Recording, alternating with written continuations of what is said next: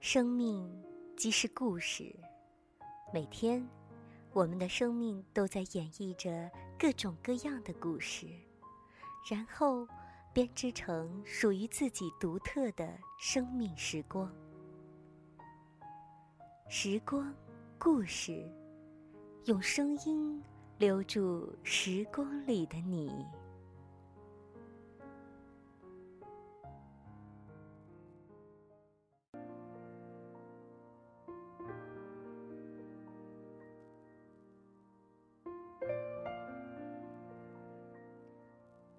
亲爱的朋友，你好，这里是讲述生命故事的节目《时光故事》，我是秋霞。今天的节目时间，继续与你分享张爱玲的文字《私语的下篇》。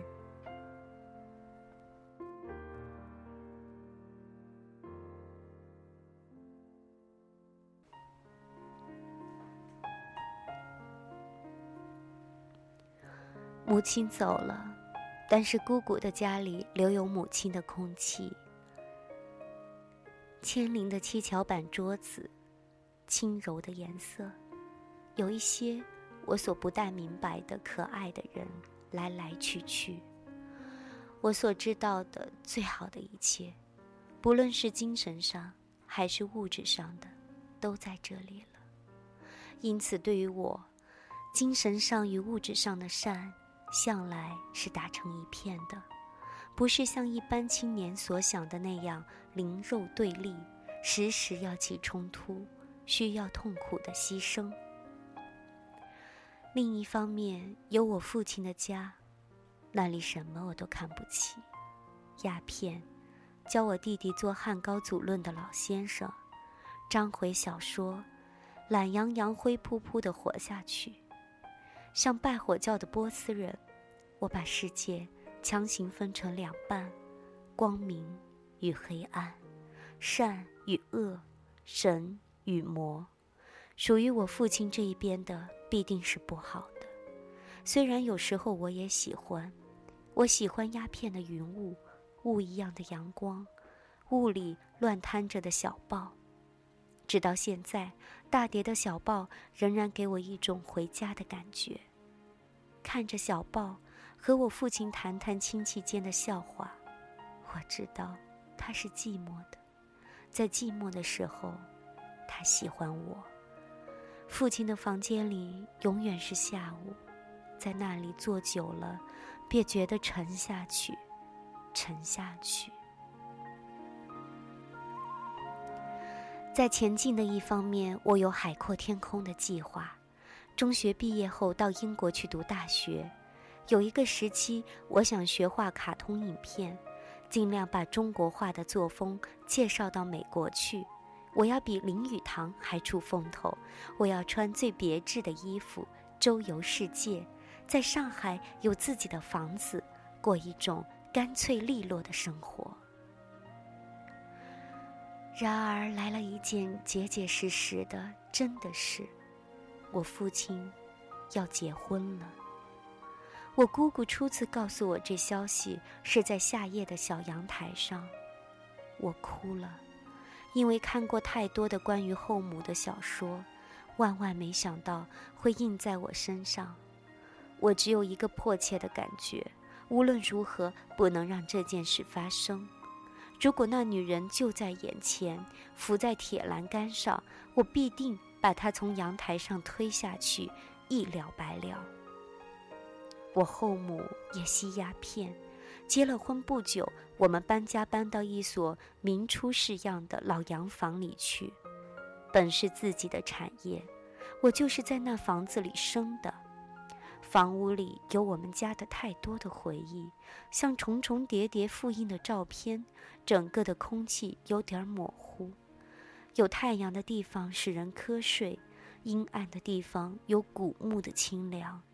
房屋的青黑的心子里是清醒的，有他自己的一个怪异的世界。而在阴暗交界的边缘，看得见阳光。听得见电车的铃与大减价的布店里，一遍又一遍吹打着“苏三不要哭”，在那阳光里，只有昏睡。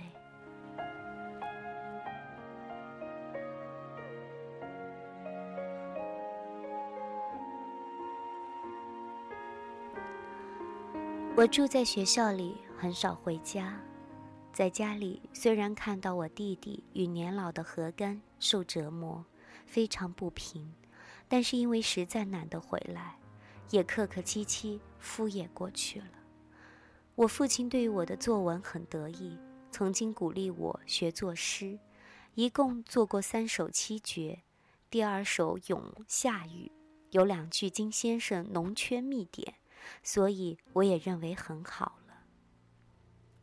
声如林谷催花发，待雨莲开第一枝。第三首《咏花木兰》太不像样，就没有兴致再学下去了。中学毕业那年，母亲回国来，虽然我并没有觉得我的态度有显著的改变，父亲却觉得了。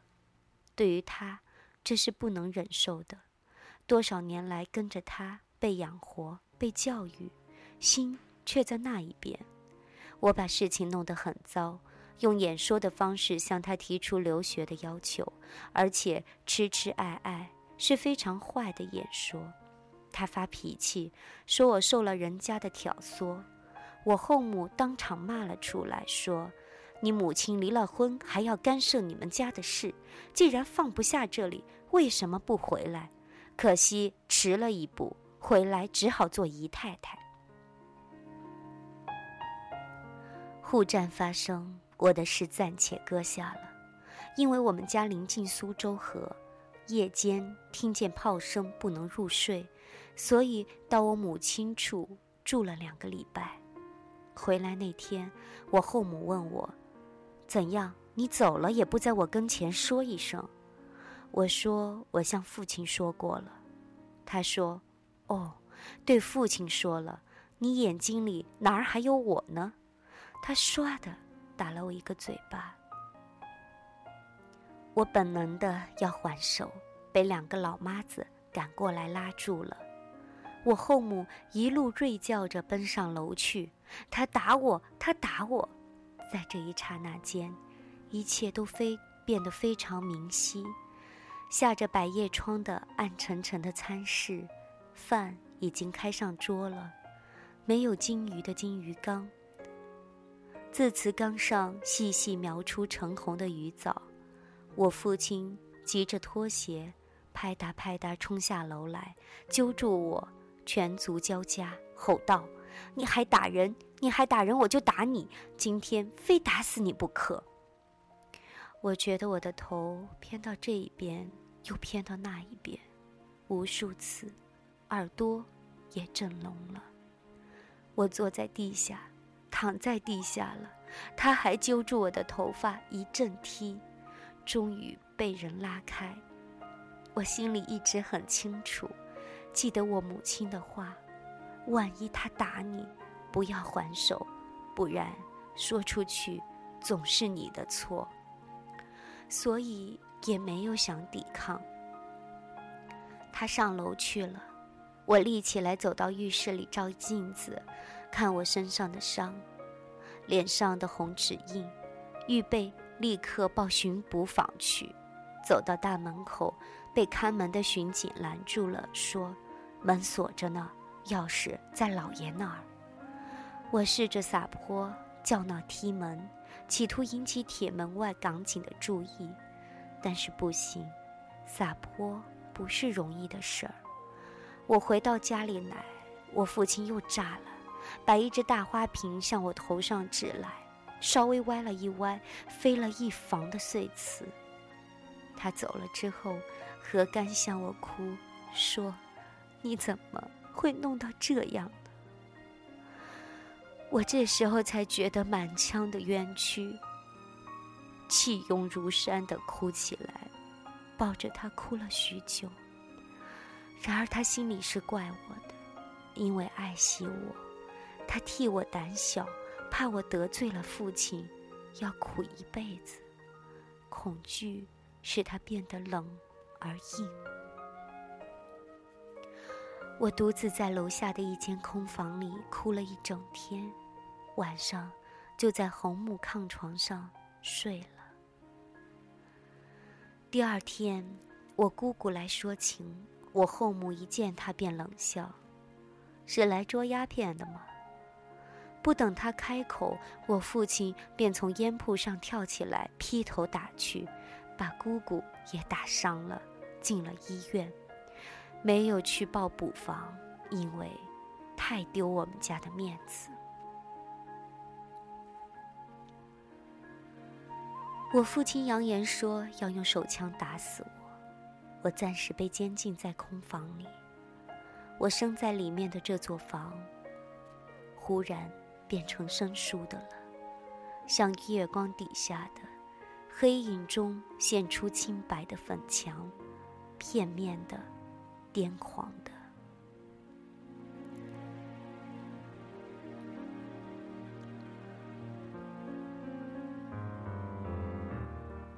我读到，在你的心中睡着月亮光，这一句诗，就想到我们家楼板上的。蓝色的月光，那静静的杀机。我也知道我父亲绝不能把我弄死，不过关几年，等我放出来的时候，已经不是我了。数星期内，我已经老了许多年。我把手紧紧地捏着阳台上的木栏杆，仿佛木头上可以榨出水来，头上是赫赫的蓝天。那时候的天是有声音的，因为满天的飞机。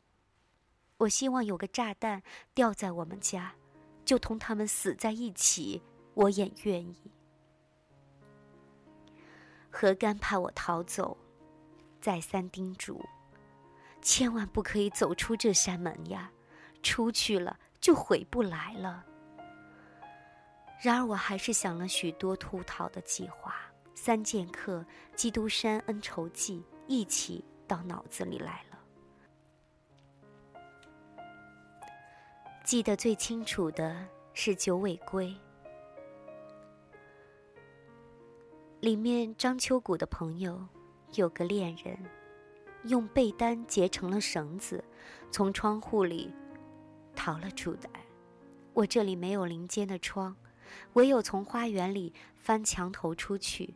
靠墙倒有一个鹅棚可以踏脚，但是夜深人静的时候，惊动两只鹅，叫起来，如何是好呢？花园里养着呱呱追人逐人的大白鹅，唯一的树木是高大的白玉兰，开着极大的花，像污秽的白手帕，又像废纸，抛在那里。被遗忘了，大白花一年开到头，从来没有那样邋遢丧气的花。正在筹划出路，我生了沉重的痢疾，差一点死了。我父亲不替我请医生，也没有药，病了半年，躺在床上，看着秋冬的淡青的天，对面的门楼上挑起灰石的鹿角。底下累累两排小石菩萨，也不知道现在是哪一朝哪一代，朦胧的生在这所房子里，也朦胧的死在这里了吗？死了，就在园子里埋了。然而就在这样想着的时候，我也尽全力听着大门每一次的开关，巡警。咕滋咕滋抽出锈色的门栓，然后苍啷啷一声巨响，打开了铁门。睡里梦里也听见这声音，还有通大门的一条煤屑路，脚步下沙子的吱吱叫。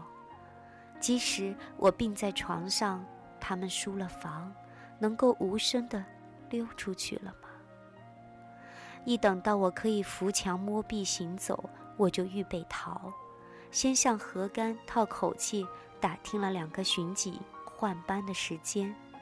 隆冬的晚上，伏在窗子上，用望远镜看清楚了黑路上没有人，挨着墙一步一步摸到铁门边，拔出门栓，开了门，把望远镜放在牛奶箱上，闪身出去。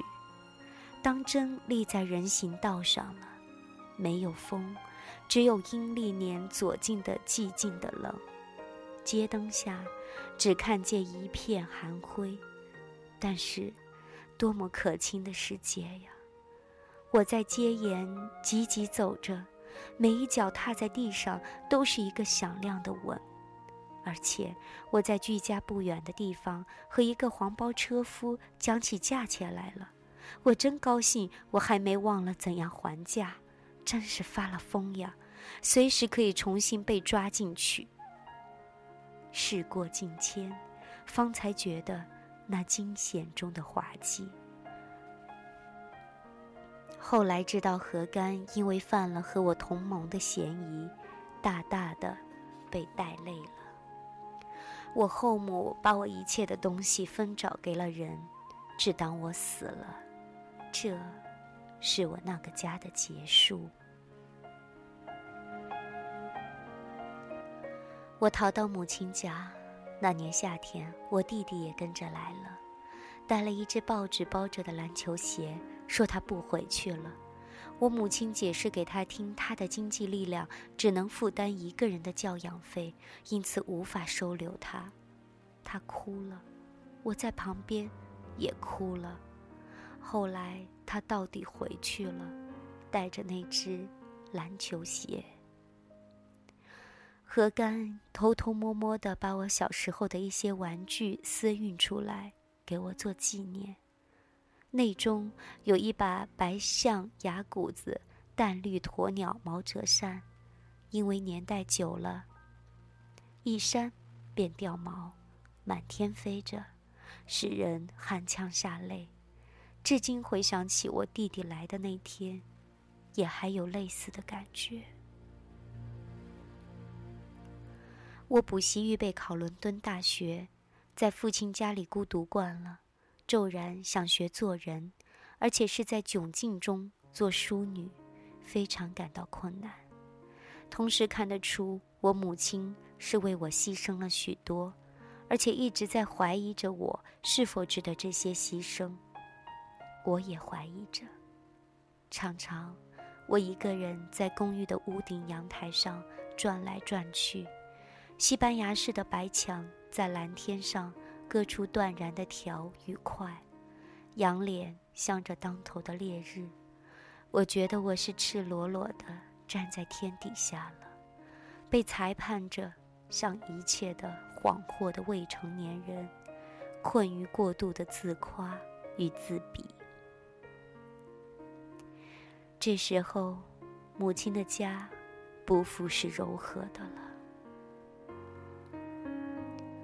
考进大学，但是因为战事，不能上英国去，改到香港。三年之后，又因为战事，书没有读完，就回上海来。公寓里的家还好好的在那里，虽然我不是那么绝对的信仰它了，也还是可珍惜的。现在，我寄住在旧梦里，在旧梦里，做着新的梦。写到这里，背上吹的风有点凉了。走去关上玻璃门，阳台上看见毛毛的黄月亮。古代的夜里有更鼓，现在有卖馄饨的梆子。千年来无数人的梦的拍板，拖拖拖拖，可爱又可爱的年月啊！